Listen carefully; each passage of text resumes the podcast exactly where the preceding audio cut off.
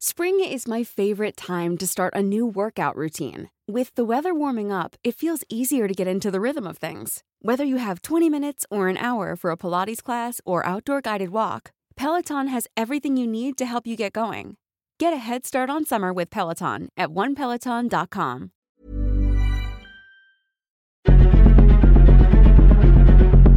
Exploremos las razones detrás de la desigualdad y la impunidad en nuestra sociedad.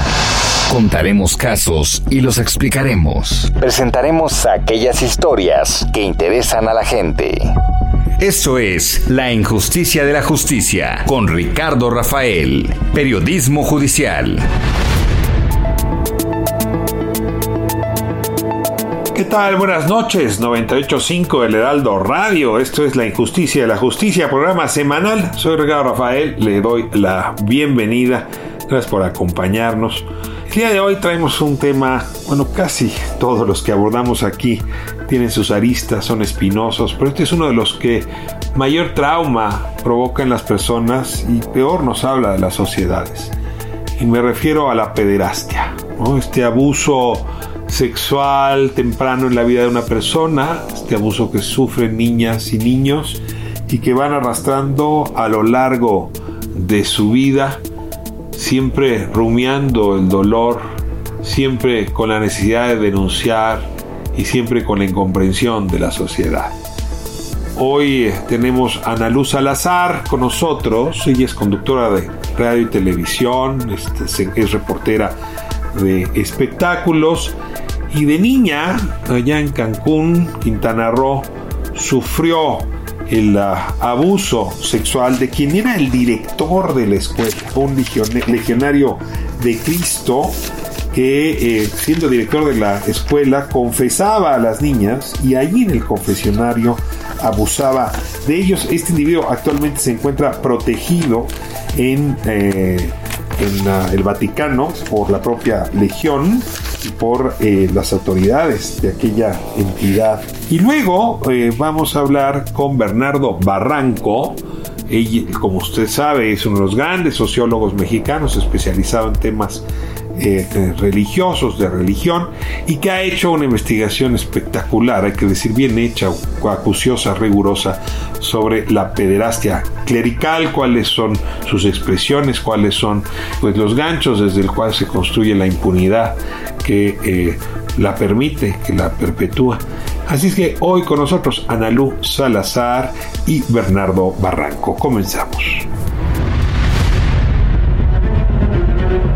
Abrimos el primer segmento de esta noche, lo anunciado aquí en la Injusticia, la Justicia 985 del Heraldo Radio. Tenemos el testimonio de Ana Lu Salazar. Ella es periodista, conductora de radio, de televisión. Eh, ella eh, se dedica al reportaje, la crónica en el mundo de los espectáculos pero está aquí en calidad de víctima justamente del tema que hoy abordaremos, que es el de pederastia ejercida desde la jerarquía clerical. Ana Luz Salazar, muchísimas gracias por acompañarnos. Muchísimas gracias por el espacio y estoy muy agradecida también porque estos temas deben de seguirse hablando y debemos de seguir poniendo las cartas sobre la mesa para que la gente esté informada, ¿no? Principalmente. Déjeme comenzar por una pregunta que borda sobre el tiempo presente. ¿Cómo hace usted para vivir la vida cotidiana, si la palabra puede ser normal, para ser reportera, para hacer una entrevista y al mismo tiempo detener en la memoria pues esos episodios que le lastimaron en la infancia? ¿Cómo, ¿Cómo vive alguien que fue víctima de pederastia en los años tempranos de la vida para ya como adulta poder escindir o separar las dos experiencias? Pues bueno, sí es complicado. Honestamente, yo estoy bajo tratamiento psiquiátrico y bajo terapia eh, continua. No, lo que tengo es una situación crónica que voy a tener que confrontar toda mi vida y bueno, al mismo tiempo pues tengo que aprender a vivir de esa manera, ¿no? Con, con el peso de esta amarga experiencia y de esta de este terrible delito que, por el cual fui víctima cuando era pequeña. Sin embargo, pues bueno, hay que seguir adelante y buscar espacios y seguir trabajando y mejorar y pues seguir con, el rostro limpio, ¿no? Que eso es lo más importante, que hasta hoy soy una ciudadana de bien, que no ha cometido ningún delito, que no, este, que no le debe nada a la sociedad. Eh, entonces me siento tranquila por ese lado, ¿no? Ahora, la, la denuncia, entiendo, puede ser una forma de, de procesar, de trabajar esa memoria traumática. Déjeme hacer una afirmación y usted me corrige si me equivoco. Eh, la crueldad es algo que la víctima conoce, sufre, entiende mejor que el victimario. ¿no? El victimario pasa casi brincando, yo no diría alegre, pero rápido, veloz, restando la importancia al acto de crueldad.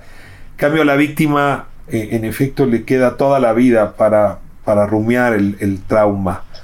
Eh, Exacto, y rumiar es la palabra, ¿eh? Rumiar es esa es exactamente la palabra. Yo creo que la destacaría porque sí llega a haber momentos en los de en donde el fantasma de Fernando Martínez a mí se me aparece de diferentes figuras y tengo que sobrellevar las situaciones y es muy complicado, muy complicado, pero pero pues aprendí a vivir así y el gran desafío que enfrento todos los días es salir adelante eh, después de haber vivido algo así, porque creo que a todos los seres humanos nos marca muchísimo nuestra etapa de infantes. Y sobre todo, eh, y sobre todo la construcción primera de la identidad sexual.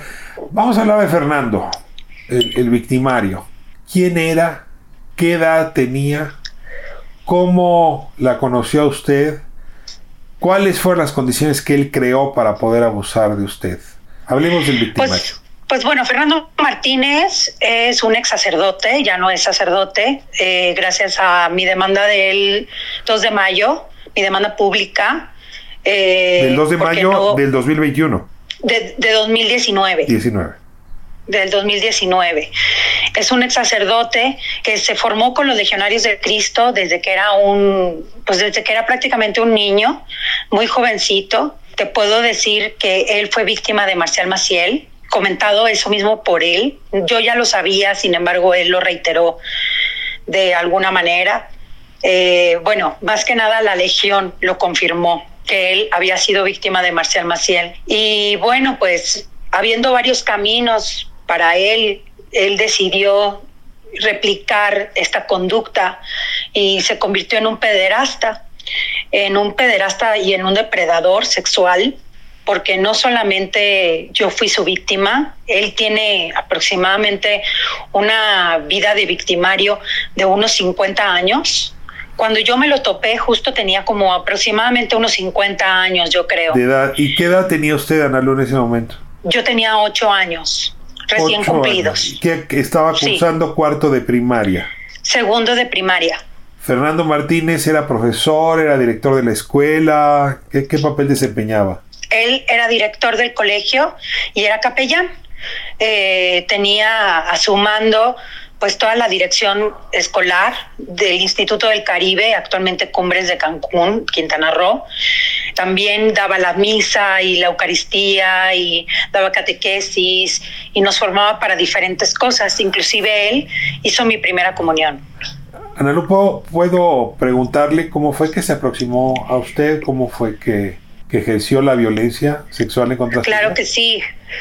Claro que sí, a mí me parece importante recalcar esos episodios de violencia porque mm, creo que la gente debe de estar informada cómo se dan las cosas, cómo suceden. Las cosas suceden de manera muy sutil, para mí imperceptible, evidentemente, eh, difícil de discernir porque una de entrada era muy pequeña, eh, en segunda no tenía información sobre asuntos de materia de, vida sexual, este, y aparte de eso, pues bueno, él tenía un puesto jerárquico muy superior al mío, yo era una alumna y él era el director del colegio, se aproximó a mí en las confesiones, ya que él como ejercía como capellán, también nos confesaba.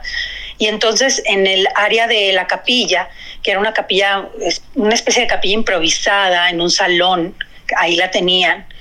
O sea, si entro yo al colegio, hoy en día podría señalar perfectamente cuál era el salón de la capilla.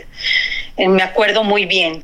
Y pues en ese espacio es donde él comenzó a ejercer este tipo de violencia y comenzó de manera sutil, con algunas pláticas que me hacían sentir incómoda, que no podía yo discernir sobre cómo me bañaba o cosas así, que me preguntaba en la intimidad de una confesión donde estábamos solos.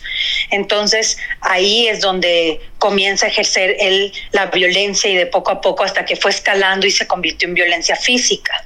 Abusó de usted en ese en esa capilla. Por supuesto, ese señor me violó en esa capilla.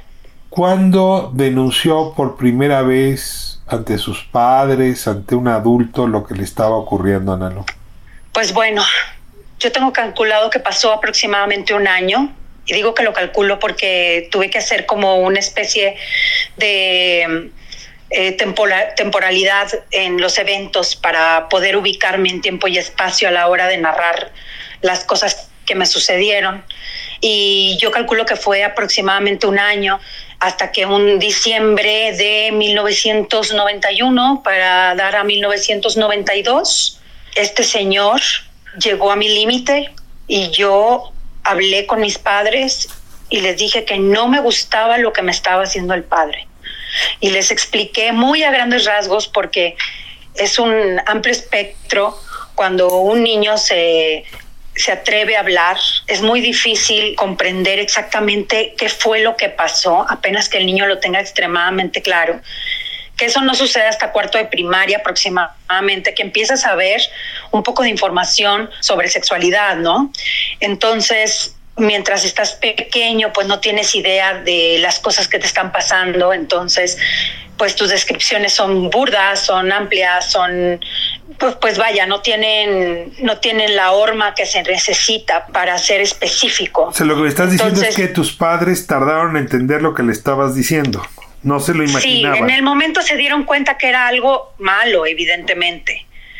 Pero como yo no supe darles mucha explicación acerca de lo que me estaba pasando, tampoco entendían hasta dónde había llegado. ¿Te llevaron al psicólogo en ese momento? Por supuesto que sí, estuve en terapia psicológica, yo, yo, yo tengo terapia psicológica desde niña. ¿Le contaste a la terapeuta de inmediato al terapeuta lo que te estaba ocurriendo? Sí, eh, aunque eran ejercicios más como para niños, eh, jugar a la familia, este, eh, tuve una terapia enfocada en gente que sufre violencia sexual infantil, entonces era para trabajar justo todo todo eso que me había sucedido, pero realmente me topé con muchos psicólogos muy insensibles al tema y mucho tiempo también, ya más grande, me retiré de terapia. ¿Te sacaron de la escuela de inmediato? No, no me sacaron de la escuela de inmediato.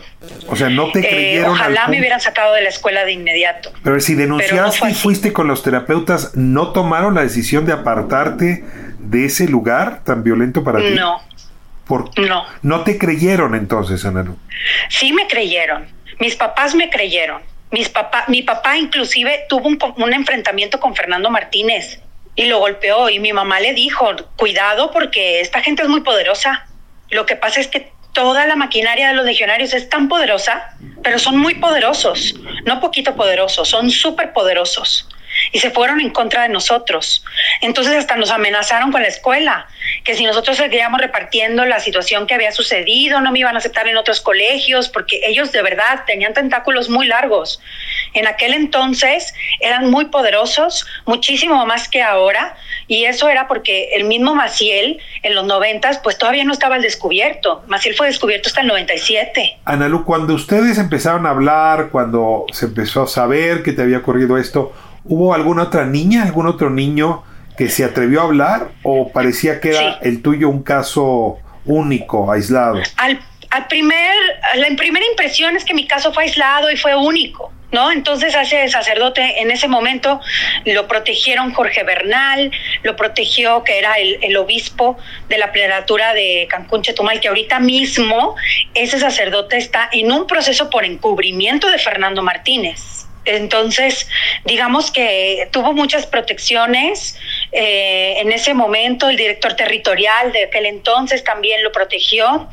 Este, y lo venían protegiendo justo porque es una víctima de Maciel y ellos sabían perfectamente lo que hacía Maciel. Pero a ver, había, dices tú, una lista de víctimas que llega al número de 50. Ocultar 50 Bueno, ellos dicen que son 60. Ellos dicen que son 60 víctimas de Maciel. Pero, de Fernando Martínez. De Fernando Martínez, pues con 50 años de violencia sexual ejercida, yo dudo mucho que sus víctimas seamos ocho, que son las que están contabilizando que este que vivimos esta experiencia en Cancún, las niñas de Cancún. O sea, Fernando abusaba de niñas, no de niños. No, de niños, al parecer se arrojó en una investigación que los propios legionarios hicieron que hubo un caso en el 69, una cosa así. Pero Fernando Martínez tiene un historial de abusos grande que evidentemente no van a hablar de él y las víctimas de Fernando Martínez tampoco se animan a hablar de, del caso. Y no hablo de las víctimas de Cancún, que hemos sido las únicas que hemos dado la cara, está Belén Márquez, está Vianney López Antúnez, que fuimos las únicas tres que dimos la, cara ante la situación y nos atrevimos a señalar a Fernando Martínez de manera pública. ¿Qué, crees que este, permite que una víctima se decida hablar y otra prefiera voltear para otro lado y meter la cabeza como avestruz en la tierra? Es que la experiencia es tan dura que es imposible señalar a las víctimas que no se han atrevido a hablar, porque hablar eh, eh, es una tormenta, es, se vuelve algo de verdad doloroso, eh, difícil, tener que soportar cosas que la gente nos dice, de pronto la misma sociedad que es muy indolente y que tiene poca, poco conocimiento, perdón, sobre cómo se trata una víctima o cómo se trata el caso de una víctima no, No era para tanto, no exageres, ya pasó, déjalo. Ya pasó hace mucho, porque hasta ahorita, este, yo no creo que estés diciendo eso ahorita, por, ahorita te conviene, algo buscas. No podemos simplemente buscar justicia, para ellos buscamos, no sé, nuestro propio bienestar. Y sí, también está, es justo, nuestro propio bienestar. Creo que buscar nuestro bienestar y buscar justicia y, que los abusadores no tengan paz, ¿verdad? Porque, porque se la viven muy en paz por el silencio de las víctimas. Creo que eso no es justo y que es importante combatirlo con la palabra, ¿no? Siempre con la palabra. Hace un momento que Fernando Martínez es el autor material de un acto cruel en contra de niñas y de niños, pero que su crueldad no se explicaría sin un entorno cruel que lo protegió. Decías hace un momento del obispo, ¿no? Decías de la propia orden de los legionarios. Claro, el director territorial de Loibedia. mencionado que a mí me, me pone la piel, me eriza la piel. Y es el caso de Miss Aurora no, Miss Aurora es la tirana más grande de esta historia para mí. ¿Quién es Miss Aurora? O sea, ¿por qué ella jugó un papel tan importante en esta maquinaria que le permitió a Fernando Martínez ejercer su crueldad como lo hizo? Miss Aurora fue la mujer encargada de sacar a las niñas de las clases, incluyéndome a mí, para llevarlas al confesionario. Y entonces que Fernando Martínez nos violara. Esa es Miss Aurora. Una, una esclava de Fernando Martínez, una perversa que trabajaba para él. No, una perversa nada más. Esclava a nadie. A nadie le pusieron una pistola en la cabeza para hacer eso. ¿Y ya presenciaba Miss Aurora desapareció junto con Fernando Martínez cuando otras niñas hablaron de, de, que también fueron víctimas de Fernando Martínez. O sea, Miss Aurora estaba metida hasta la cocina. Ella era testigo. Ella sabía perfectamente todo lo que pasaba. Ella era testigo de los actos ah, crueles a los que nos hemos referido o simplemente las llevaba? Es decir, ¿cómo, es que no alcanzo a entender un personaje así como, como cuál es el motor que la conduce, que la bujía que la lleva a ser parte de este entramado? Pues siempre ha sido un enigma para nosotros. Nosotros nos hemos cuestionado hasta si tenían una especie de romance. Exacto. Y esto te lo digo así, eh, súper trascendido. O sea, no, no te lo podría asegurar pero nosotros no entendemos el grado de complicidad tan fuerte de Miss Aurora con Fernando Martínez para llevar a cabo esos actos, porque fue muy mala, fue muy mala persona. Eh, es muy mala persona porque todavía vive y no ha pagado por sus delitos, evidentemente. Eh, yo la señalé con foto y todo a Miss Aurora. Al día siguiente la corrieron del colegio en donde laboraba desde hace 30 años con los legionarios en Monterrey. A ella también la protegieron. Entonces, más me queda clara la culpabilidad de la estructura legionaria, ¿no? Cómo manejan la, estructura eh, para proteger a sus pederastas. Porque estos son, son sus pederastas y ellos son una legión que ha hecho pederastas debido a que Maciel se encargó de abusar sexualmente de muchos de esos niños.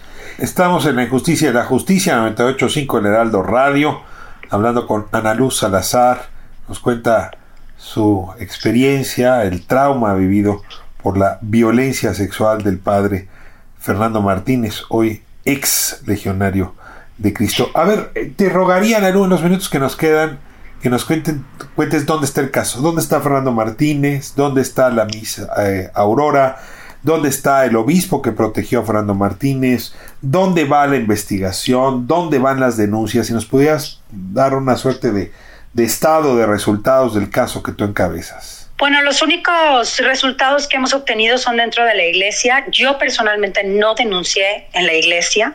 Todas mis denuncias fueron públicas. Yo denuncié ante la sociedad, elevando el hashtag de MeToo. Me pareció importante poner mi rostro, poner mi cara de niña, para que la gente supiera quién, quién fui y qué viví a manos de ese señor, porque no tengo nada que temer y porque sé que estoy diciendo la verdad y tan estoy diciendo la verdad que los mismos legionarios aceptaron los actos de Fernando Martínez. Debido a eso, Jorge Bernal, el que era el obispo, este, está siendo ahorita juzgado dentro de la iglesia, por supuesto por estos delitos. Desgraciadamente, no los, no los pude llevar ante la justicia porque está prescrito el delito se acaba de abrir una especie de posibilidad para las víctimas de la imprescriptibilidad del delito, pero eso no aplica en retroactividad. O sea, ¿hace cuántos años ocurrió este, esta serie de actos?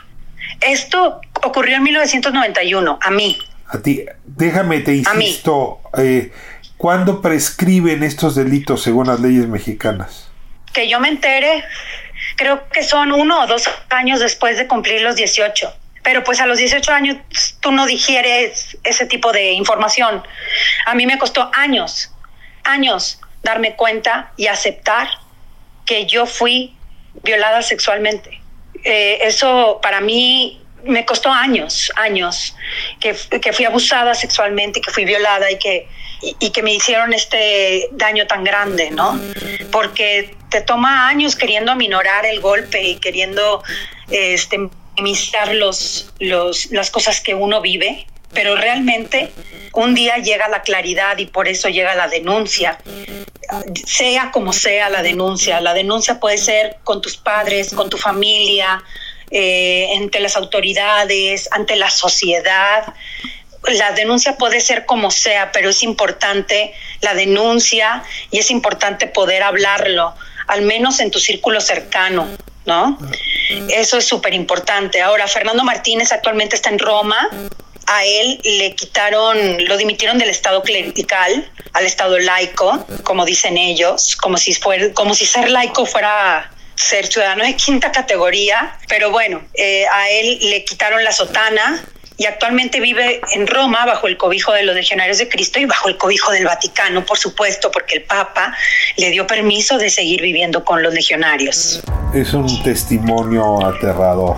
No sabes cuánto te agradezco que lo compartas con la audiencia en la justicia y la justicia. Creo que lo que haces es sembrar una serie de banderas, porque lamentablemente el abuso de la pederastia y de la pederastia clerical no, no se detiene. muchísimas gracias por acompañarnos en este espacio. Vamos en el segundo segmento a hablar con Bernardo Barranco para, eh, a partir de su investigación, sus textos, sus libros, pues a tratar de hacernos de una comprensión, si es que eso es posible, de este fenómeno. Muchas gracias. Eh, silencioso. Muchas gracias, Ana Lu, y hasta la próxima. Hasta la próxima.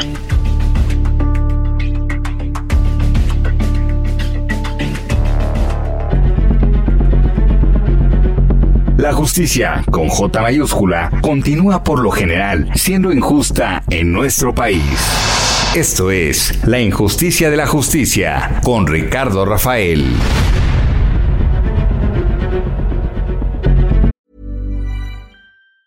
There's never been a faster or easier way to start your weight loss journey than with PlushCare. PlushCare accepts most insurance plans and gives you online access to board-certified physicians who can prescribe FDA-approved weight loss medications like Wigovi and Zepbound for those who qualify. Take charge of your health and speak with a board-certified physician about a weight loss plan that's right for you. Get started today at plushcare.com slash weight loss. That's plushcare.com slash weight loss. plushcare.com slash weight loss.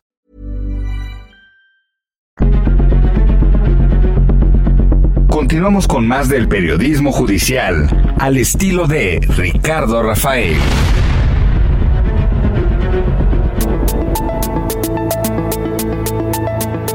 Estamos de vuelta en la injusticia de la justicia y le agradezco muchísimo a un hombre que admiro sin límite para muchos temas, pero también por su conocimiento en estos asuntos religiosos, que muchas de las veces trascienden lo religioso para volverse asuntos del poder. Le he pedido a Bernardo que nos acompañe, le doy la bienvenida y el agradecimiento de siempre. Bernardo, ¿cómo estás? Buenas noches. ¿Qué tal, Ricardo? Muy buenas noches. Un placer. Pues Bernardo, nos ha dado para muchas horas de discusión esta congregación, ¿no? Eh, digamos, siempre hay congregaciones que a lo largo de la historia ganan protagonismo. Los jesuitas en su día, sin ninguna duda, ¿no? los franciscanos en otros momentos, ahora, eh, pero eh, el Opus Dei por razones distintas, los legionarios por sus propios motivos, pero sí de pronto se vuelven estelares. Y llevamos pues más de una década, quizá ya dos, hablando de los legionarios, eh, desde eh, pues el personaje que lo fundó, Marcial Maciel, y sus uh, desviaciones sexuales, pero también uh, con Raúl Olmos hemos hablado mucho eh, de, de, la corrupción uh, vinculada al lavado de dinero ¿no? y al manejo de los recursos, no solo de esa congregación, sino de otras. Entonces, en este contexto de 20 años de discusión, te quiero preguntar primero que nada, Bernardo, ¿cómo encajas este informe que intenta eh, ofrecer justicia, dicen sanación, digamos, eh, respecto a estas actitudes de la congregación? Mira, eh, creo que, que la iglesia sigue siendo sacudida eh, por el tema de la pedrastia eh, clerical, que le ha restado autoridad moral, presencia eh, social, plausibilidad. Se han venido abajo el número de fieles, se han venido abajo finanzas, sobre todo en aquellos países donde había grandes donantes, Estados Unidos, diferentes países de Europa, etcétera, por este gran escándalo planetario que ha tenido la Iglesia en torno a la pederastia. Eh, y el epicentro es el 2002 con las investigaciones del Boston Globe, que después se fueron expandiendo en Estados Unidos, una década después, digamos, prende en Europa, y como tú dices, llevamos más de 20 años de escándalo tras escándalo, de tal suerte que en términos de medios de comunicación, la pederastia se ha convertido en un género. ¿No? Hay documentales, hay películas, películas ganadoras de Oscar, hay eh, novelas, libros, investigaciones, hay todo un género en torno a la pederastia que es una especie como de bestia negra en la vida de la iglesia en los últimos años. Y uno de estos grandes personajes eh, son evidentemente Marcial Maciel.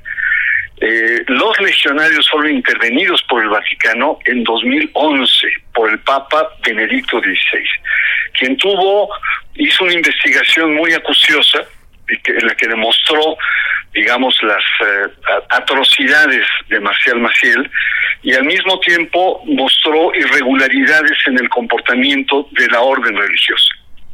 Lo curioso fue que incorpora como interventor a De Paulis, eh, que era un, un, un alto funcionario de la curia romana especializada en cuestiones económicas. Entonces ya te imaginarás que está siendo un financiero interviniendo la vida religiosa de una congregación señalada, cuestionada, marcada por el tema de los abusos sexuales.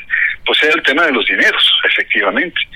Como habrás conversado con Raúl Olmos, pues hay, hay muchos eh, dineros, capitales, fondos, etcétera, con una gran opacidad y estamos hablando de miles de millones de euros que, que en ese momento los legionarios tenían.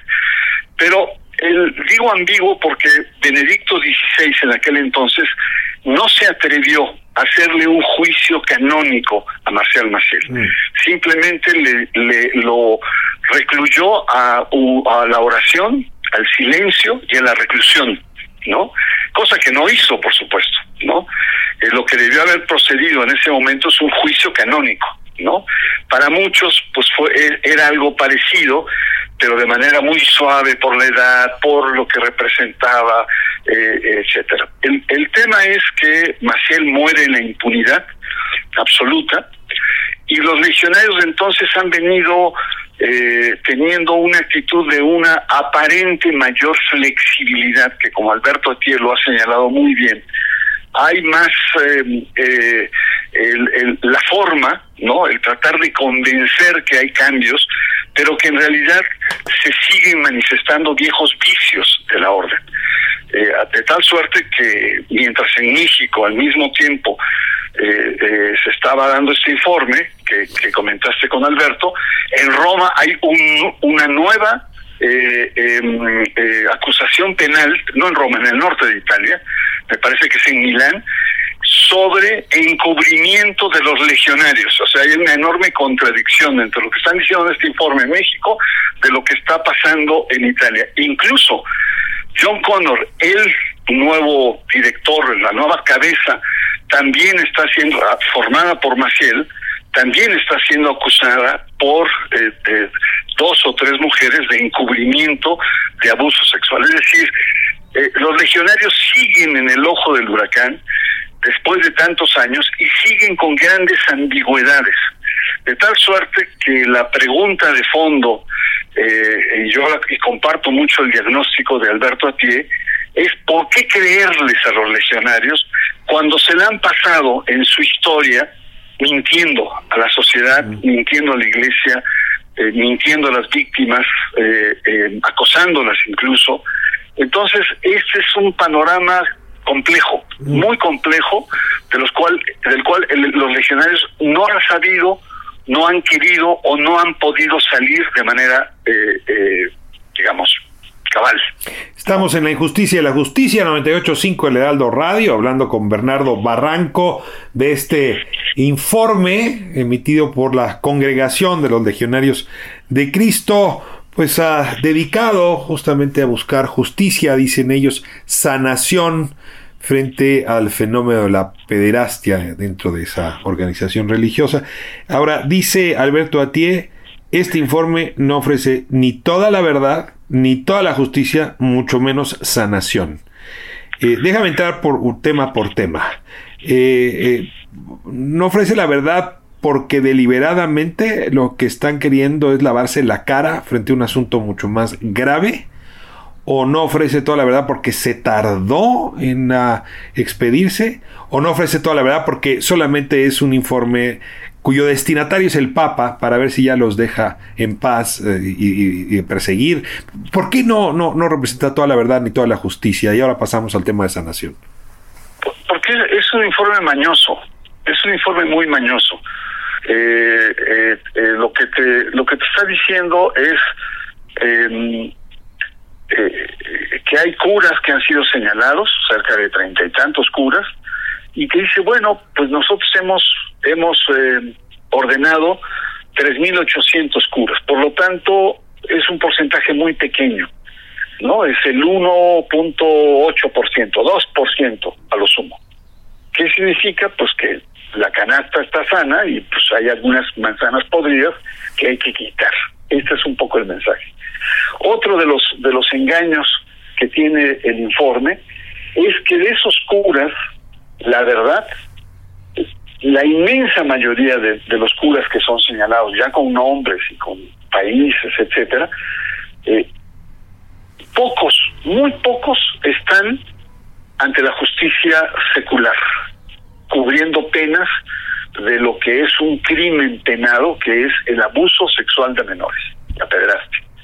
¿Por qué no han enfrentado la justicia? Porque, hay una hay una estructura de impunidad entre el poder religioso y el y el poder uh, civil? O sea, tú sigues percibiendo esa, esa alianza. Un poco ah, te referías al norte de Italia, podríamos en México, por lo menos en una buena parte, decir lo mismo. Eh, eh, exacto, si los legionarios siguen actuando igual que como, como hacían, ¿no? Negando, cambiando a los curas, eh, está Ana Lucía Salazar, que en Cancún narra cómo fue violada y fue eh, la violación fue tolerada al interior del colegio y cómo después frente a otras acusaciones de otras niñas eh, al cura eh, lo reportan enfermo grave pero pero lo envían a España y de ahí España va a Italia y de Italia va a Estados Unidos. Es decir el mismo modus operandi de desaparecer digamos al, al infractor pero lo, lo dramático es que lo llevan donde hay otros jóvenes y hay otros niños, es decir, exponiendo a otras personas. En, presión a las víctimas, chantaje a las víctimas, o eh, en, en, o en su caso, como el informe dice, estamos dando asistencia psicológica, eh, en realidad es eh, una negociación incluso que pueda llegar a materializarse en la parte económica. Mira, Ricardo, yo la verdad creo que el gran problema de los legionarios además de este tema de pedastia eh, y este intento de lavarse la cara, es que es su modelo religioso, es el que está torcido. ¿Cuál es el modelo religioso? no tiene solución, no es una manzana podrida, sí es la Exactamente. la esencia del modelo religioso, primero está fundado por una persona perversa, ¿no? Mm. Eh, y, y, eso ya marca, marca, marca todo, marca una empresa, marca una familia, marca eh, una estructura, la que me digas. En el caso de los legionarios, el modelo religioso es un modelo, tú me dirías, bueno, eh, por las obras sociales o, la cuestión intelectual mm. o la, misión hacia los pobres, ¿no? la educación a las élites, ¿no? La, cristianizar a las élites. Como hace el Opus Dei. Pero en el caso, en el caso de los legionarios, el, el, el, la esencia del modelo es la obtención de recursos económicos. Las escuelas, los colegios, las universidades, los centros, las obras, son los espacios de reclutamiento y de sondeo de aquellas familias con posibilidades a la cual los legionarios jóvenes, guapos, bien presentados, se van insertando, se invitan a las familias a que con el paso del tiempo se convierten en parte de esas familias. Eh, eh, eh, Marcial Maciel decía que lo que había que hacer, que toda una estrategia de procuración de fondos, era investigar, penetrar y agradecer. Este era. Y no había mejor negocio que el de los pobres, que hacer negocios con y desde los pobres. El modelo de los legionarios es un modelo empresarial más que religioso. Bueno, vamos a ponernos ambiguos, es una empresa convertida en iglesia o una iglesia con una vocación empresarial. A ver, perdón que te detenga aquí y déjame hago, digamos, una, una pausa histórica. Hay órdenes que han hecho eso, ¿no? Y, ah, y, hasta las han desaparecido por ese motivo. Imagínate la cantidad de cosas que se dijeron sobre los templarios, ¿no? Que era la banca internacional de la época, ¿no? Y pues los jesuitas también han enfrentado acusaciones similares. ¿Tú cómo rescatarías a los legionarios frente a estas expresiones previas? Eh, eh, bueno, pues los legionarios han sido muy hábiles. Más hábiles que los templarios y los jesuitas. Mucho más. Los los eh, los, jesuitas, los legionarios lo que han tenido es que han silenciado al Vaticano. una de las de las graves em, por eso al principio decía que de Paolis eh, el financiero fue a, recomponer o a investigar, a profundizar la vida de los legionarios en 2011. ¿Por qué no un canonista o por qué no un pastoralista, etcétera? ¿Por qué un financiero? Porque los legionarios, parte de sus recursos, son parte esencial de, los de las finanzas del Vaticano, parte de, las ganancias que tienen.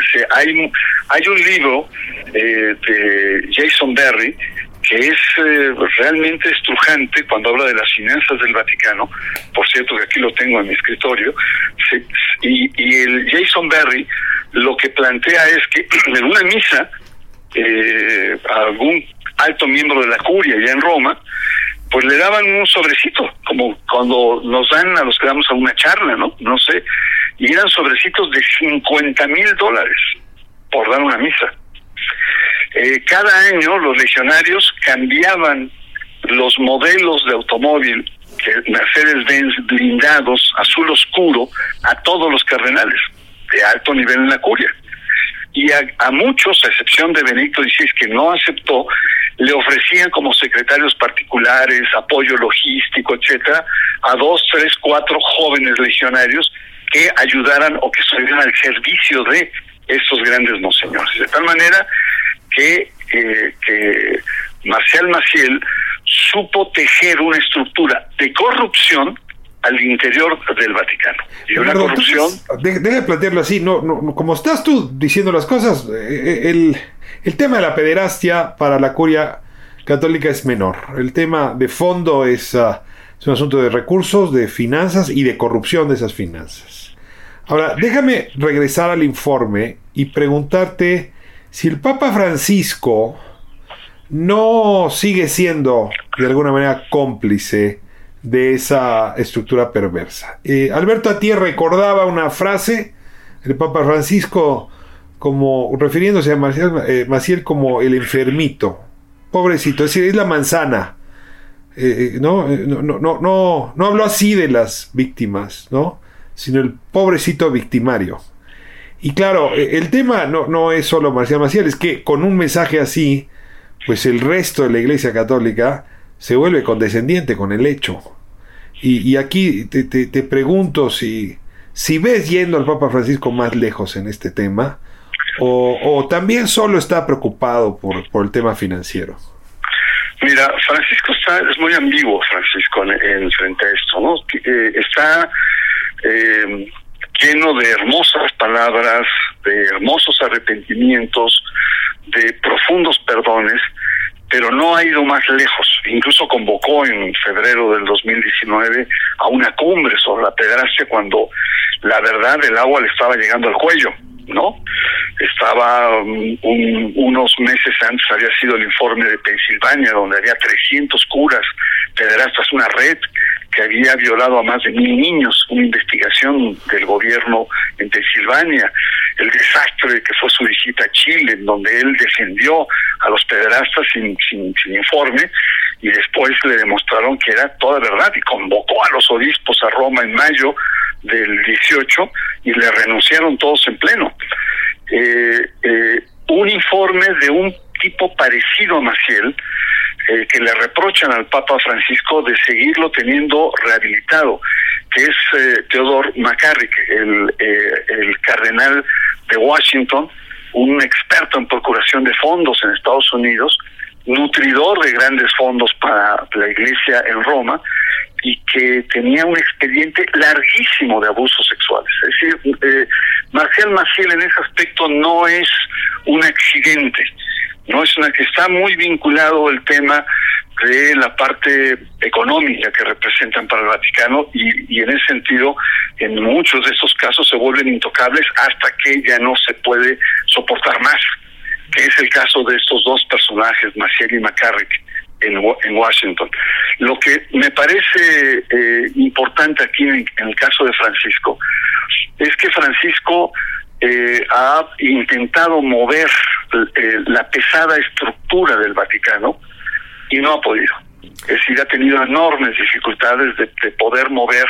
Yo no dudo que en algún momento Francisco tenga una noble intención de resolver el tema, pero se enfrenta ante un, un, muro que son las inercias institucionales, este actuar de manera corporativa y sobre todo la actuación de diferentes episcopados que siguen con las viejas inercias. Entonces, la pederastia institucionalizada para funcionar, pues en efecto necesita un nudo muy cerrado, ¿no? De, de complicidades. Eh, que, que, han, que han existido históricamente. De tal manera que, pues pese a las buenas intenciones, pues hay muchas hipótesis, la última y la más, eh, podríamos decir, yo diría esta estrambótica, es la que hizo Benedicto XVI, donde sacó un artículo en, alemán, en Alemania, en la que eh, señala que la pederastia eh, es resultado de la contaminación que tiene la iglesia a raíz de la revolución sexual del movimiento del 68. Es decir, la culpa la tiene esta especie como de, de, epidemia secular de, de, la sexualidad, de la hipersex una sociedad hipersexualizada, eh, sin referencias, relativa, que ha penetrado las estructuras de la iglesia. Entonces, la verdad que sí es un tema complejo, por lo que me atrevo a decir que eh, los legionarios ahí la llevan. La llevan cerrar la conversación con una última pregunta que me obliga a regresar a México. Eh, se la hacía muy, de manera muy parecida a Alberto Atié. Cuando empezaron las denuncias ¿no? de, Alberto, de Barba, eh, pues recordarás la reacción sobre reacción, ¿no? Eh, de líderes empresariales religiosos como Lorenzo Servige, ¿no? O la sobre reacción eh, pues de, tantos funcionarios públicos vinculados con los legionarios pues por sus hijos, porque habían estudiado ahí, en fin. Y bueno, pues esa sobrereacción lo que hizo en efecto fue proteger a Maciel y a los legionarios durante un buen tiempo. ¿Tú sientes que esa estructura de impunidad, ese nudo cerrado al que hacíamos, al que hacíamos referencia hace un momento, eh, ¿sí se desgarró en México o todavía sigue teniendo ventajas para, para la, el ejercicio impune de una sexualidad pervertida que hace daño a tantas y a tantos? Ay, mi querido Ricardo, eh, déjame comentarte que eh, estoy coordinando un libro sobre precisamente el tema de, de pederastia y hay un ensayo de una empresaria eh, de Monterrey, Cristina Sada eh, Salinas, de la familia, del grupo, del, gran grupo de Monterrey, eh, que se preguntaba por qué después, es la misma pregunta de otra manera, ¿por qué después de tantos escándalos de abuso sexual, después de, reconocer esta rostro siniestro de, de Marcial Maciel, ¿por qué los colegios de los legionarios siguen abarrotados? ¿Por qué no hubo un impacto? Y entonces ella, miembro de la clase de las élites de, Monterrey, en, eh, en, San Pedro Garza, se puso y se puso a entrevistar a personas que tenían sus hijos ahí. ¿Por qué? Estatus. Exactamente. Eh, es decir, lo llevan ahí no porque es una buena escuela, una buena universidad, o porque sus hijos corren riesgos, o por eh, los llevan ahí porque es un espacio social en donde sus hijos y ellos mismos conviven entre, ah. entre ellos, entre las élites. Es decir, que los legionarios ofrecen un espacio de agregación social de élites, de poder, ¿no? Y por lo tanto entonces siguen siendo vigentes y ese modelo económico empresarial al cual yo te hacía referencia es el que predomina. De tal manera. Qué fuerte, Bernardo, porque eso querría decir que no hay manera de tumbar a los legionarios desde abajo. Solo desde arriba podría intervenirse una transformación real. Por supuesto, y ahí intervienen otros actores, los medios de comunicación, los, las reflexiones, las cuestiones políticas, la, la, la, no actuación por parte del poder legislativo que sigue solapando en términos de derechos eh, eh, humanos de los niños, es decir, hay muchas cosas que hacer, pero las élites y, Monterrey es una de las de las sedes más importantes de los legionarios a nivel mundial, los legionarios siguen siendo muy poderosos, lo cual nos lleva a que las élites también, en cierto sentido, son corresponsables. son cómplices, son cómplices.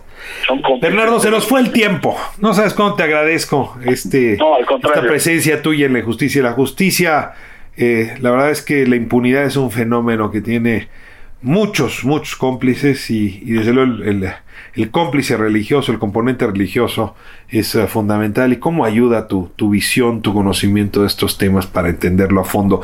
Te envío un abrazo muy fuerte, querido Bernardo. Al contrario, al contrario, estamos en contacto, mi Hasta querido la próxima. Buenas noches.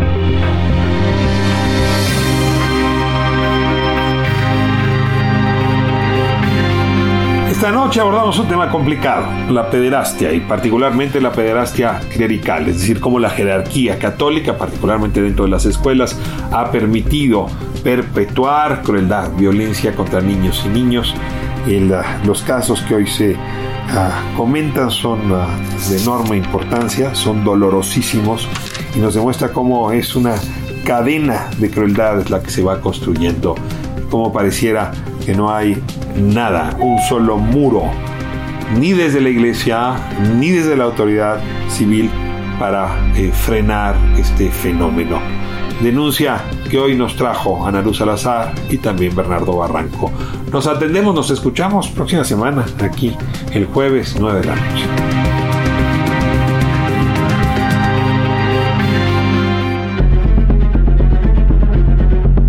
Hasta aquí la injusticia de la justicia, con el periodista y escritor Ricardo Rafael.